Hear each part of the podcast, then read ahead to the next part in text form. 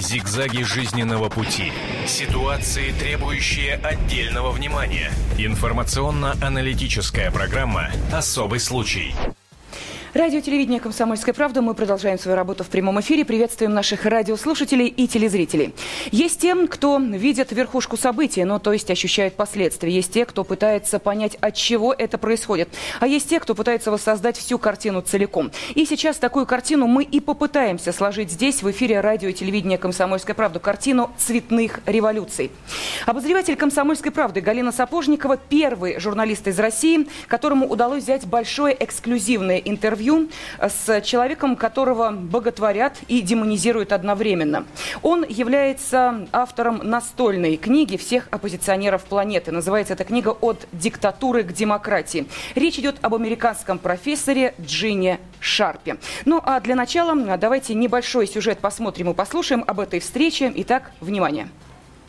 Бостон. В одном из рабочих районов этого города в запущенном кирпичном доме живет престарелый американский интеллигент. Его зовут Джин Шарп. Ему 84 года, он сутуло седоволос и так и не научился пользоваться интернетом. И вообще совершенно безобиден. Однако его идеи чреваты для лидеров многих стран мира поистине роковыми последствиями. Обозреватель «Комсомольской правды» Галина Сапожникова отправилась в гости к человеку, репутация которого вызывает жаркие споры. Вы знаете о том, что в России вас называют крестным отцом всех цветных революций на постсоветском пространстве? Нет, я думаю, это неправда. Не в том смысле, что вы мне солгали. Некоторые люди склонны к преувеличению. Я это не очень люблю. Я уважаю только факты.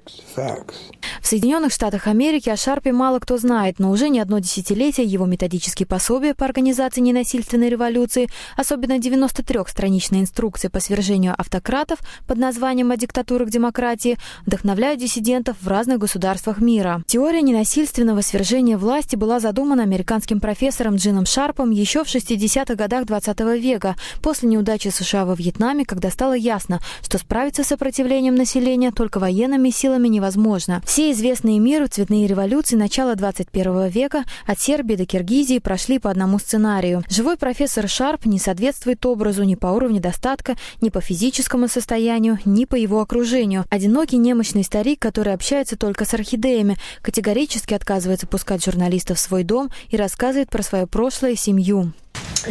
Вы догадываетесь о том, что ваше имя в России несколько демонизировано? Посмотрите, какой из меня демон. Нисколько я не силен. Какой огромный у нас офис, сколько работников и сколько у меня оружия. Право, это смешно. Может быть, люди имеют в виду вашу ответственность за развал СССР, как, например, ответственность знаменитого конструктора Михаила Калашникова.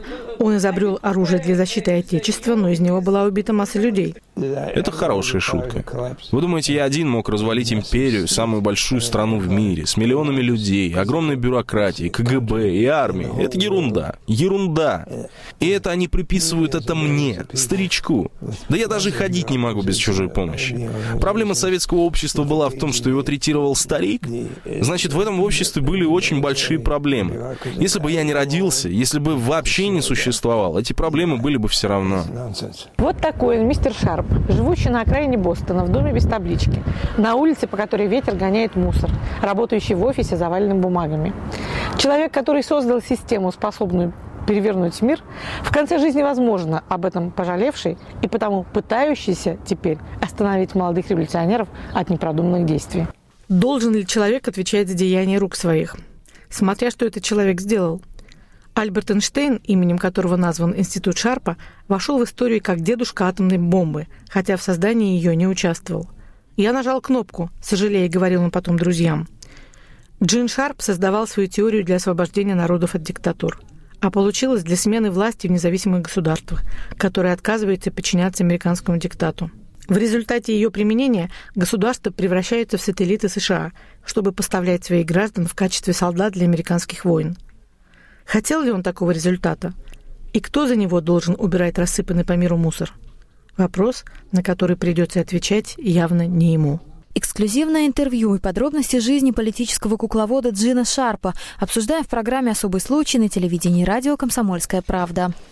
Итак, если вы никогда не слышали этого имени Джин Шарп, я думаю, что сегодня вы познакомитесь с ним, потому что еще и в 21 час 10 минут по московскому времени в эфире телеканала «Комсомольская правда» будет показан документальный фильм Галины Сапожниковой. И все подробности этой встречи вы сможете увидеть и оценить сами. Ну а мы здесь в студии собрались для того, чтобы понять все-таки, может ли один человек изменить мир. И действительно, кем он является э, для тех, кто идет за ним и руководствуется его теорией, и для тех, тех, кто оказывается невольно втянут в эту протестную борьбу.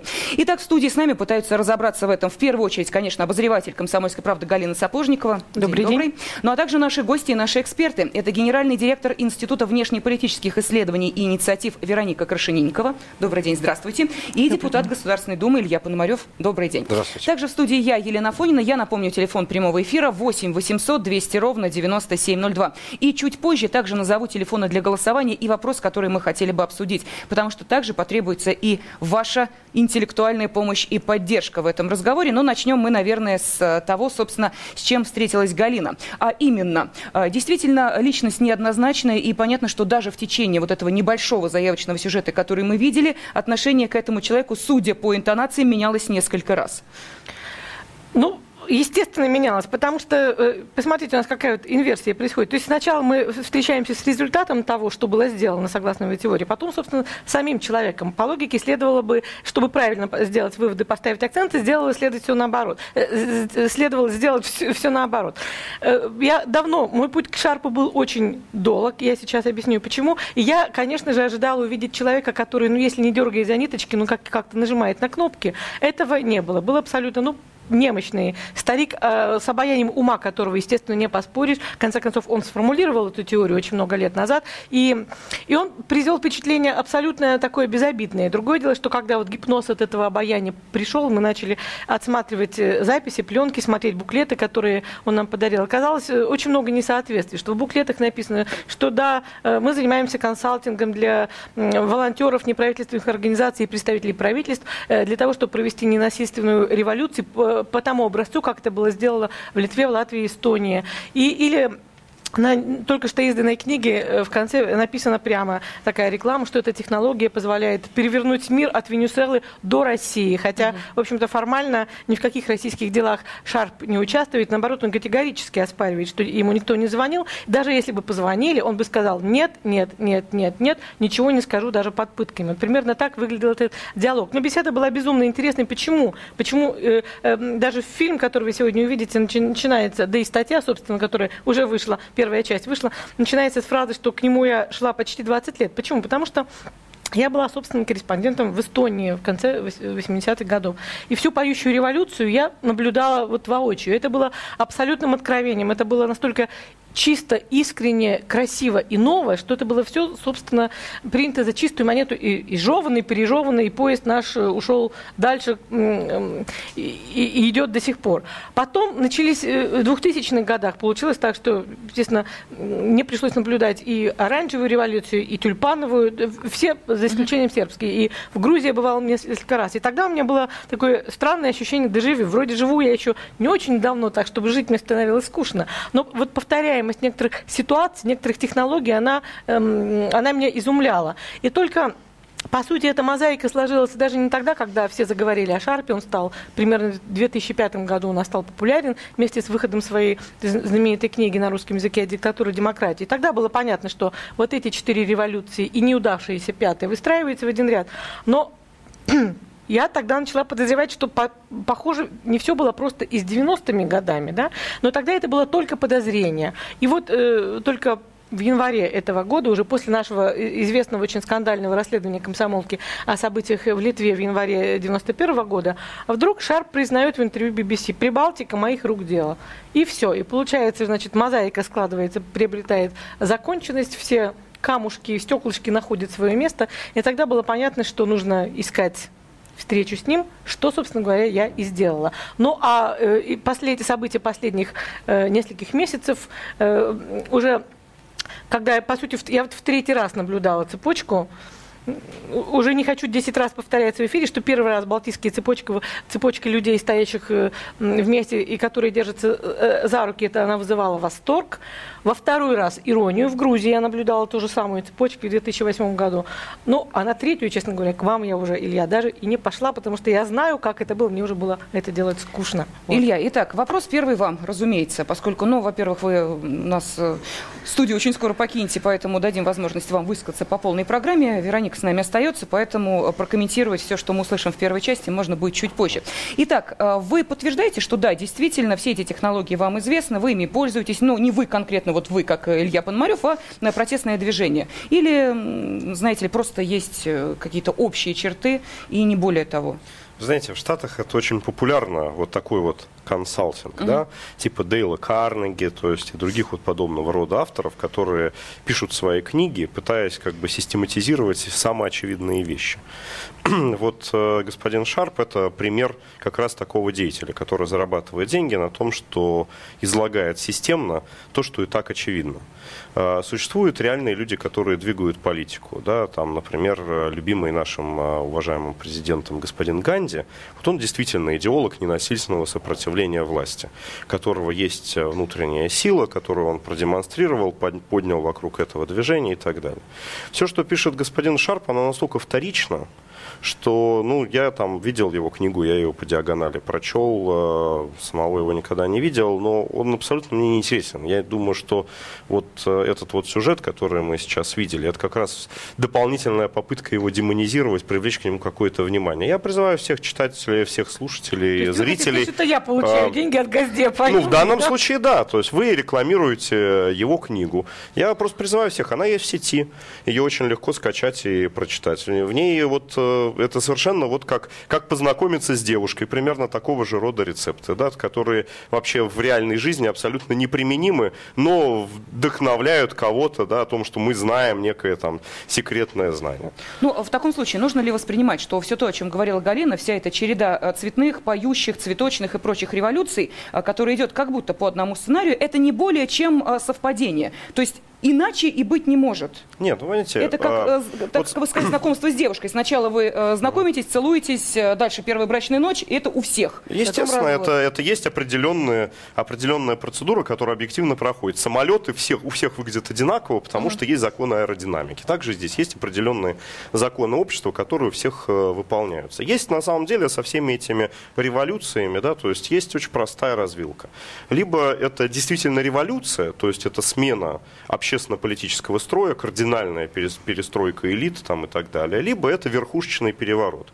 Если это верхушечный переворот, он может быть таким вот мягким, ненасильственным, карнавальным и так далее. На самом деле э, то, что реализовывали в том числе иностранные государства, вне всякого сомнения, они воздействовали на ситуацию в Советском Союзе, когда разваливалась там ситуация перестройки и так далее, вне всякого сомнения э, было такое воздействие и в Сербии, и на Украине и так далее. Я бы не переоценивал этого воздействия воздействие, но оно было.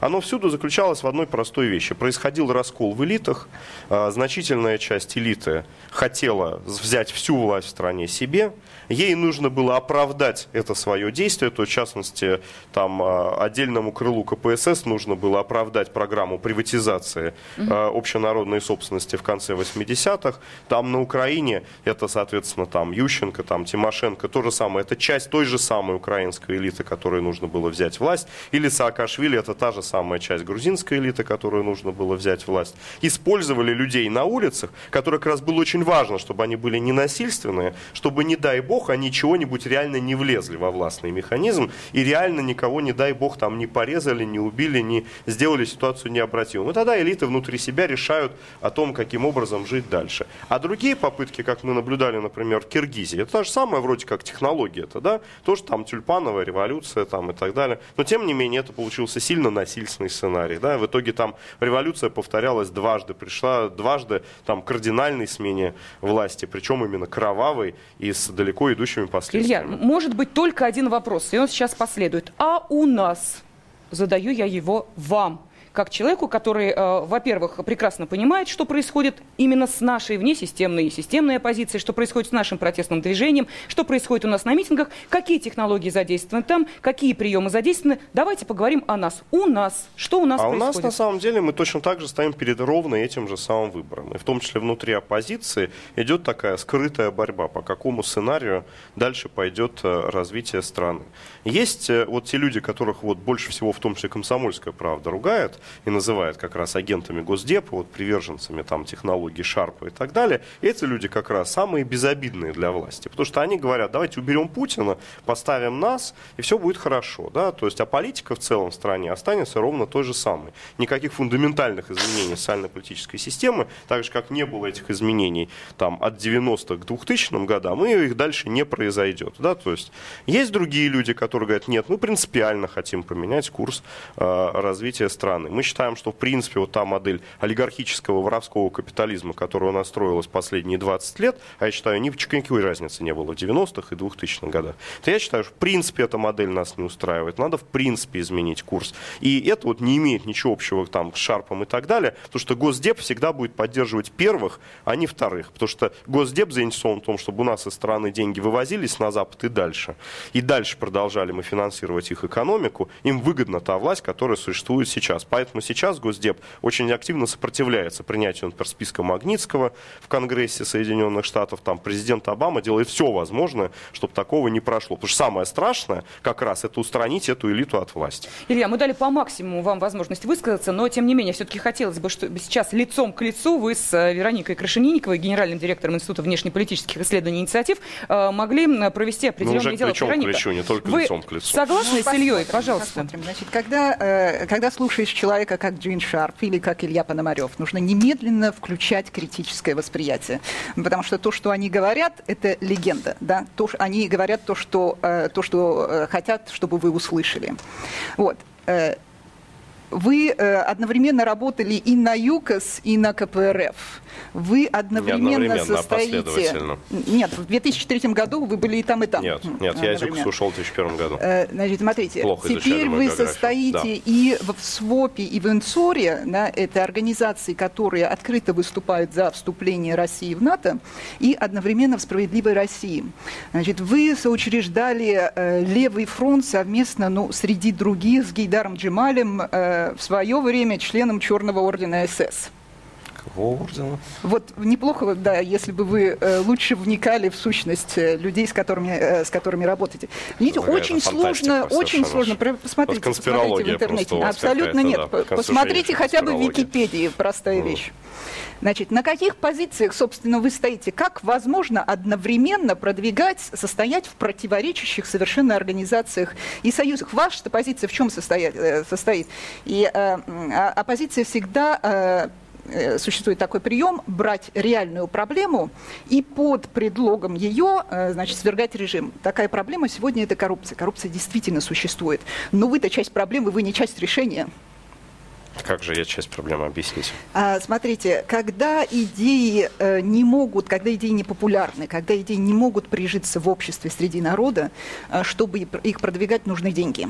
Э, Деньги это, безусловно, западные, и за, за последние 20-25 лет около 4-5 миллиардов было инвестировано э, в российское гражданское общество.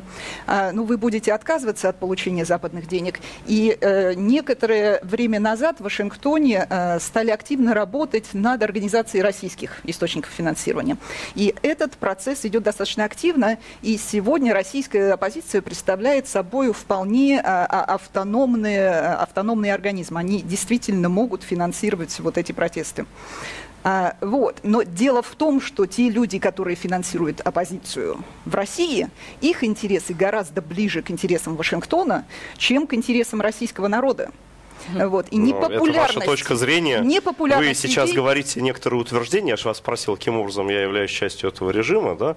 Вы да, вместо этого... коррумпирование, да. коррумпирование умов является частью вот этого процесса. И Как потом вы боретесь коррумпирование это, извините, вы пожалуйста. Представьте, вы представьте план. Вы хотя бы представили план борьбы с коррупцией? Мы приняли не только план, уже действия да, Нет, по борьбе вы с коррупцией. Да? нет, Мы вы ловим конкретных режима, людей и показываем, да, и стараемся Вот их ваш план. сажать. Да? Ничего подобного. То есть вы, пожалуйста, не приписывайте чужие слова и чужие идеи мне. Да? Илья, в свое время Навальный, ну буквально несколько дней угу. назад, мы это помним, опубликовал все-таки список тех людей, которые финансировали, соответственно, его идеи и его движение. В данном случае, если такой же список потребует от вас, вы сможете э, вот так же пофамильно э, представить э, тех людей, которые финансируют, ну, в том числе внесистемную оппозицию. Это можно сделать? Это можно огласить, опубликовать? Если ну, да, то я могу э, отвечать за то, что я как бы знаю и в Конечно, чем я сам участвую. Да? Я сам очень много финансирую, потому что я сам зарабатываю деньги, их, соответственно, трачу. У меня есть налоговая декларация, мне это все видно. То есть У вас легко. нету в сейфе полутора миллионов М? евро? Нет? У меня явно в сейфе а, нету полутора миллионов Спасибо, евро, да. да, то есть, но тем не менее, сколько у меня есть, по моей декларации видно, я их, соответственно, трачу. То, что мне известно, я, безусловно, регулярно публикую и рассказываю, откуда это есть. И денег Госдепа, вообще западных денег там нет и быть не может, потому что, я еще раз скажу, что как раз там-то люди очень хорошо понимают, к чему все приведет к чему приведет наш приход к власти. То, что наша связка с Соединенными Штатами, вот та финансовая связка, которая существует сейчас, она будет порвана. Никаких, конечно, 4-5 миллиардов долларов э, и в помине нет, а вот сотни миллиардов долларов, которые уходят из России на Запад и финансируют западную экономику, и западные Госдеп США, и аналогичные европейские структуры, они есть на лицо, а вы каким они публикуются в эту сети. проблему? Вы, вы не есть решение этой проблемы. Как раз мы Вот это решение этой проблемы, потому что как только мы придем к власти, флагом, да, это вы закончится на следующую минуту. Смотрите, и это какие очень хорошо заявления звучат. Да. Касьянин, Мы благодарим Илью Пономарева. Он, к сожалению, сейчас э, вынужден покинуть нашу студию. Продолжим разговор без него через несколько минут. Об этом нельзя не говорить. Особый случай.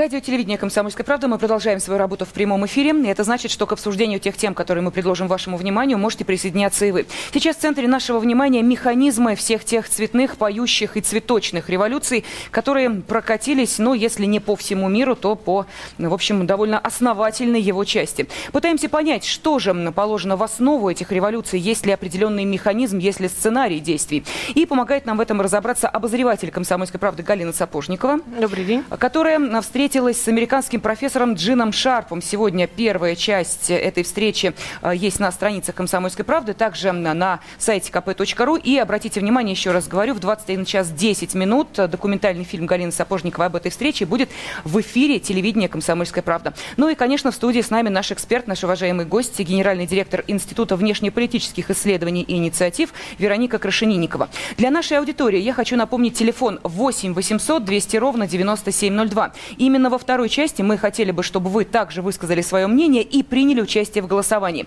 Сейчас я называю э, телефоны для голосования и вопрос, который мы хотели бы обсудить с вашей помощью. Итак, верите ли вы, что за нынешним протестным движением в России стоят западные политтехнологии? Если вы говорите «да», мы в это верим, вы звоните по телефону 637 65 19. Если вы говорите «нет», западные технологии не стоят за нынешним протестным движением в России, это не более чем совпадение. Вы звоните по телефону 637 65 20, код Москвы 495. Через 15 минут в завершение нашей встречи мы обязательно подведем итоги голосования. Итак, верите ли вы, что за нынешним протестным движением в России стоят западные политтехнологии? Именно на этот вопрос мы также ждем ответ в прямом эфире радио и телевидения «Комсомольская правда» 8 800 200 ровно 9702. Вероника, ну, поскольку мы в первой части э, нашей э, встречи дали возможность Илье Пономареву, депутату Государственной Думы, человеку, который у нас представляет несистемную оппозицию, высказаться по поводу и самого Джина Шарпа, и по поводу его технологии, можем теперь обсудить. Итак, мы слышали, что оппозиция, ну, по крайней мере, то, что прозвучало здесь, считает, что нет никакого сценария, что все просто э, органично так происходит, неважно, где это, в Грузии, в Украине, в России просто есть э, не сценарий, а некоторый естественный ход развития сюжета. Вы с этим согласны? А, Вот смотрите, действительно то, что есть, это эм, э, в разных количествах в каждой стране протестное настроение. Всегда какая-то часть общества чем-то недовольна. А, то, что делают политтехнологи западные, да, собственно говоря, теперь и наши из оппозиции, они э, управляют этой протестной энергией и направляют в тот канал, который им нужен. Э, понимаете, и вот те, э, э, вы очень правильно в вопросе упомянули западные технологии, потому что э, действительно помимо западных денег есть вот вся эта методология проведения, э, проведения протестов, проведения э, революций. И этот механизм очень хорошо отлажен. Э, Все зависит от того, в чьих руках и в чьих интересах работает вот этот механизм. А наша оппозиция открещивается от западного участия, потому что значит, весь западный план состоит в том, чтобы перемены в России производить российскими руками.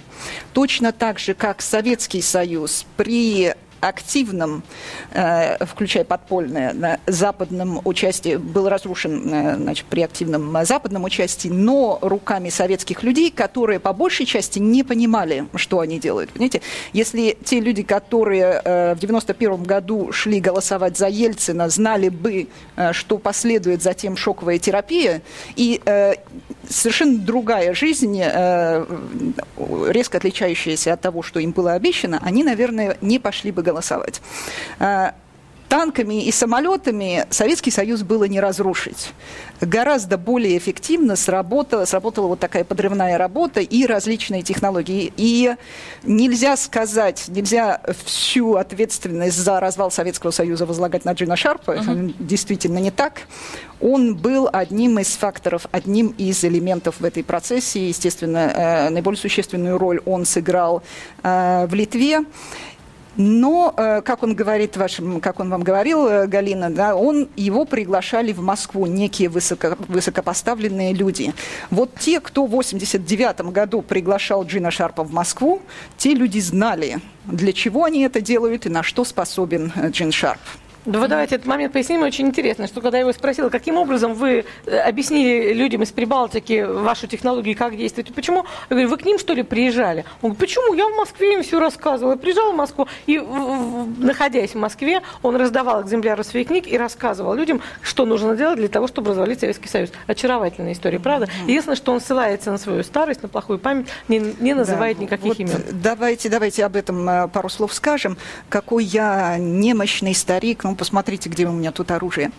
А, понимаете, вот э, такое же впечатление э, складывается или навязывает такое впечатление процессы над старыми коллаборационистами. 50 лет спустя после э, Великой Отечественной да. войны они э, э немощные старики, но когда у них были силы, они выполняли самую грязную работу э, для подразделений СС в своих государствах. И э, дело в том, что действительно вот свои расправляются с своими гораздо более жестоко. И э, в Соединенных Штатах этот опыт Третьего Рейха был взят на вооружение. Звучит страшно, конечно, но у нас есть телефонные звонки. Давайте дадим возможность нашей аудитории тоже высказаться по этому поводу. Итак, верите ли вы, что за нынешними протестными движениями в России стоят все-таки западные политтехнологии? Ответьте на этот вопрос. Телефон 8 800 200 ровно 9702. Вы в эфире. Здравствуйте. А, добрый день. Меня зовут Андрей. Вы знаете, ну, технологии это присутствуют, это явно, но я бы хотел бы сказать о нескольких вещах. Первое говоря о Российской Федерации, система оказывается более устойчивой, это во-первых. А во-вторых, если проследить, где эти революции происходили, то география страны, ее размеры здесь зависят. И эти государства были моноэтничные. В России же при развитии таких событий будет происходить регионализация. Ну, попросту говоря, раскол страны. А, вот. И в ответ, ну, условно назовем, вот эти технологии могут получить э, черную сотню. Ну, условно я называю. Uh-huh. И у меня к Веронике такой вопрос. А, по поводу финансирования. Я хотел бы, чтобы вы подробно рассказали и объяснили. Ведь люди, когда им об этом говорят, они представляют себе, что деньги раздают где-то в подворотне.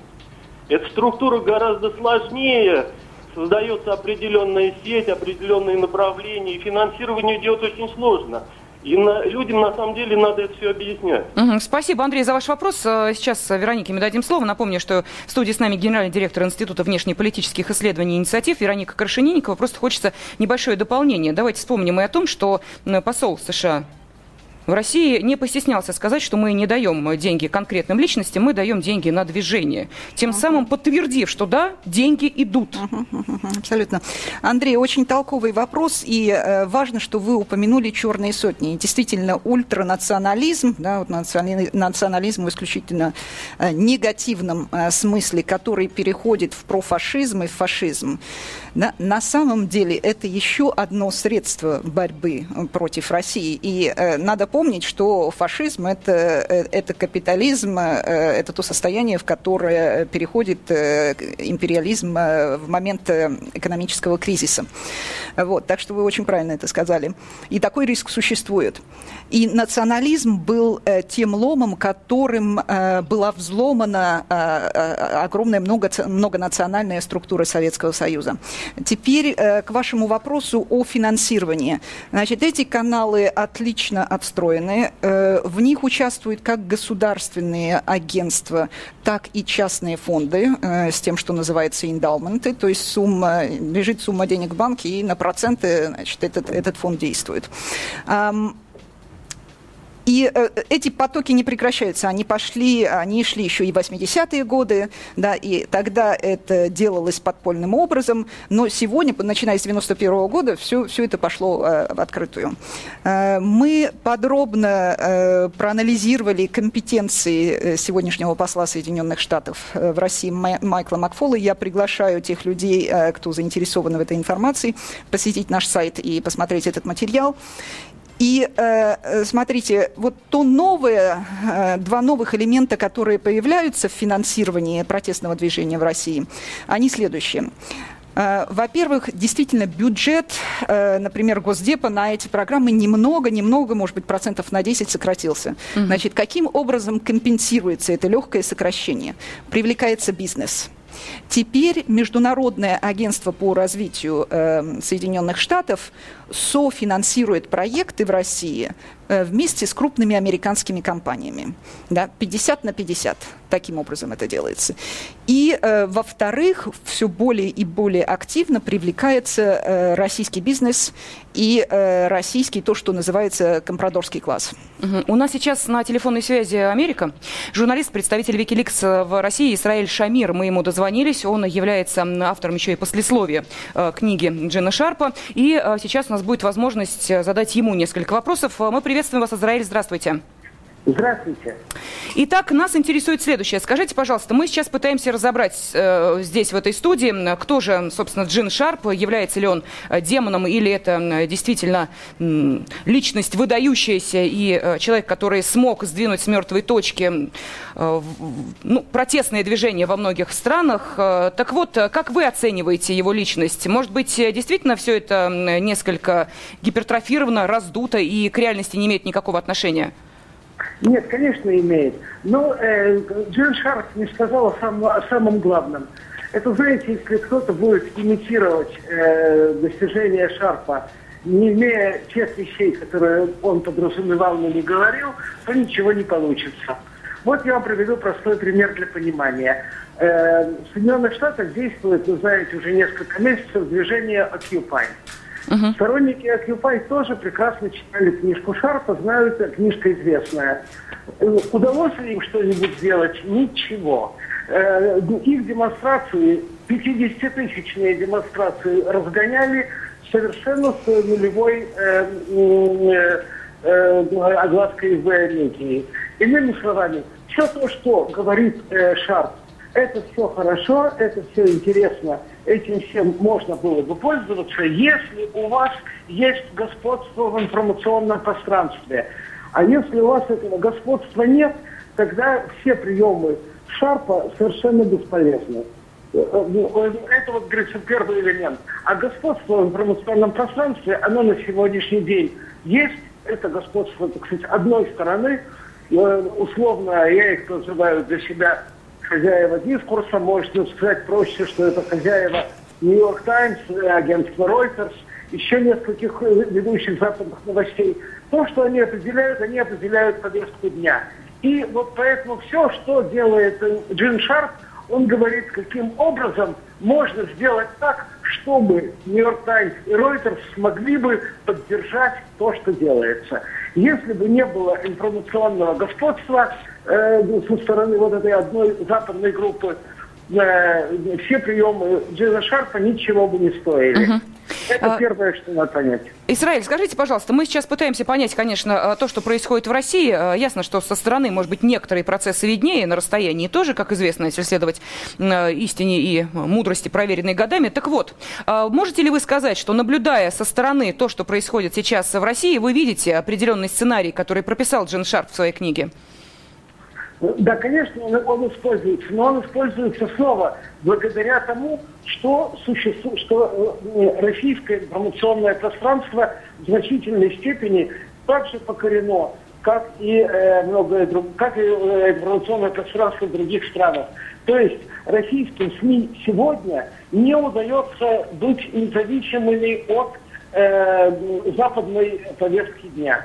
Э, и в этом смысле «Комсомольская правда» как раз один из хороших примеров э, относительно независимости. «Комсомольская правда» практически единственная российская газета, которая дает свою оценку происходящего в Сирии, в Ливии, э, в России. Я, на общем фоне других газет, таких как э, «Коммерсант», «Новая газета», «Газета» э, и прочее, конечно, «Комсомолка» — это как раз доказательство независимости. სულისკვიმენ სულანი და это борьба в информационном поле, и это борьба очень важная, которая, в общем, должна идти. Угу. Можно буквально одну фразу скажу, скажу что э, дело в том, что Шарпу удавалось, э, не Шарпу, а технологии Шарпа удавалось перевернуть ситуацию даже в той ситуации, когда никакого, э, когда информационное господство однозначно принадлежало власти. То есть я бы поспорила по поводу вот, вот тезиса, который а заявил где? уважаемый а коллега. А где? а где оно принадлежало? Где Балтийские оно страны, пожалуйста, 20 лет назад Балтийские страны стопроцентное информационное господство было на стороне Советского Союза. Однако все, все удалось. Нет, То есть нет, дело только не только нет, в этом уже, факторе. Нет, нет, уже и тогда не было. Э, вспомните, например, э, 85 год когда Горбачев еще не э, э, лидер, еще не первый секретарь э, ЦК КПСС отправляя, отправился в Англию. Как его тогда там встретили? То есть вот возможность уже тогда у, западной медии создать полную видимость вот этого триумфального шествия еще не избранного Горбачева повлияла на умы членов ЦК потрясающим образом. Иными словами, нет. Я считаю, что даже в советское время, э, несмотря на попытки отгородиться от этого внешнего информационного контроля, уже тогда в России ощущалась вот эта огромная мощь именно информационного давления. Да, и спасибо, когда... да, спасибо огромное. Э, журналист, представитель Викиликс э, в России Исраиль Шамир был с нами на телефонной связи из Америки. Да, пожалуйста, Вероника. И, собственно, когда в конце 80-х годов, начиная с середины 80-х, информационной э, политикой в Кремле руководил Александр Яковлев, тогда действительно пошла совершенно другая информация. Но возвращаясь в сегодняшний день, э, понимаете, контроля над центральными, э, э, контроль государства над центральными СМИ не является преградой для э, вот той работы, которую ведут западные западные круги оппозиции. А, в последние 20 лет огромные средства были направлены на финансирование региональных СМИ городские газеты, да, тиражом в 5000 экземпляров.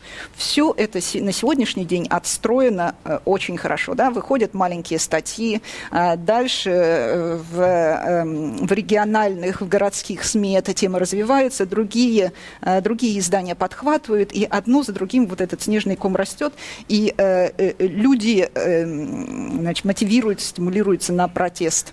Э, это очень важный элемент. И э, вот еще хочу один момент заметить. Э, э, господин Кудрин, когда недавно объявил о создании комитета гражданских инициатив, угу. по-моему, так называется, да, э, говорил, нам нет необходимости работать на федеральном уровне. Угу. Мы можем работать в регионах, мы можем работать на городском уровне, все это хорошо. Знаете, дело в том, что точно такой же дискурс я слышала в Вашингтоне. Все то же самое, только на английском. И действительно, когда центральную власть, федеральную власть э, раскачать сложно, а сегодня, ну, это все-таки достаточно сложно, заход из регионов, заход э, в тыл, Угу. Это, э, это, пожалуй, одно из самых эффективных средств. И вот это мы будем наблюдать, и, собственно, уже сегодня наблюдаем то, что происходило э, в Ярославле, в Астрахани, по-моему, с выборами мэра. Вот это угу. будет нарастать и продолжаться. И э, начиная с осени, вот все вернутся из отпусков, пойдет, э, вероятнее всего, очень, э, очень сильная, очень мощная работа против, э, против режима Путина. Угу. То есть это вот как раз вы предсказали сейчас, как может развиваться дальше вот это протестное движение в России и чего, собственно, ждать? Оно Каких будет ходов? только активизироваться, да, да. И вот именно с, с, такие подходы будут использоваться. Вы знаете, я хотела бы, у нас остается буквально две минуты. Ну, во-первых, чтобы мы подвели итоги нашего mm такого небольшого вопроса аудитории, мы спрашивали, еще раз напомню, верите ли вы, что нынешним, за нынешним протестным движением в России стоят западные политтехнологии. И вот такие результаты. У нас 75% нашей аудитории считают, что да, западные технологии стоят за нынешним протестным движением в России. Толковая аудитория. Процентов все-таки считают, что нет. А, и я хотела бы в завершении нашего разговора. Мы много говорили о книге Джина Шарпа. Мы много а, слышали о том, что есть некий сценарий развития, есть некие постулаты, есть э, некое количество советов, что нужно делать. Мне хотелось бы, чтобы сейчас Галина Сапожникова вот просто э, на вскидку, открыв эту книгу, э, сказала, что же там содержится. Я понимаю, что есть люди, которые эту книгу в глаза не видели и не читали ее. Итак, Галь. Здесь содержится содержится практически описание того, что мы наблюдаем последние несколько месяцев, а именно 198 методов э, ненасильственного свержения власти, в который входит и все. И сатирические награждения. Вот смотрите, ношение символов. У наш Пономарев, Илья, уважаемый, был с белой ленточкой, мы это видим. Молитвы и богослужения. Все мы про наших замечательных девушек Пуси, э, э Райт прекрасно знаем. Э, вот раздевание в знак протеста у нас этого нет. Это на Украине очень популярно. Символическое освоение земель. Окупай Абай, окупай баррикадный, окупай Мур и так далее. Бойкот общественных событий, забастовки, общественное поминовение, разворачивание спиной, братание. То есть ну, угу. почти все есть, но вот знаете, чего нет? Отказ от исполнения супружеских обязанностей, пожалуй. Этого я еще не слышала. Но эта идея, наверное, надо подкинуть, возможно, она тоже скоро прозвучит. То есть, ну, практически все 179, 8 198 методов. Ну, еще не все, но почти все мы уже наблюдали, поэтому я повторюсь, немножко скучно ожидать чего-то оригинального. Я говорю, вы хотя бы 199-й, 200, там, 200-й сочините метод в дополнение теории. Нет, все идет потому, что уже собрано и сформулировано. А, ну что же, как э, прозвучало в нашем сюжете в начале программы, главное не кто создает оружие, а, собственно, кто потом им владеет и, э, соответственно, в каких целях оно используется, потому что мы понимаем, что что э, даже э, ложкой можно накормить, а можно щелкнуть по лбу, и, соответственно, это до добра не доведет. А поэтому, ну, что нам остается? Только следить за тем, как будут развиваться э, события дальше. Все-таки ваш сценарий сработает или нет? Будем ли мы свидетелями того, что протестное движение набирает обороты, а не сходит на нет, и такие прогнозы тоже есть. Я благодарю вас за участие в нашей программе. Генеральный директор Института внешнеполитических исследований и инициатив Вероника Крашенинникова была с нами в студии. Также обозреватель «Комсомольской правды» Галина Сапожникова и я, Елена Фонина. Не забудьте сегодня в 21 час 10 минут на телеканале «Комсомольская правда» посмотреть документальный фильм. Зигзаги жизненного пути. Ситуации, требующие отдельного внимания. Информационно-аналитическая программа «Особый случай».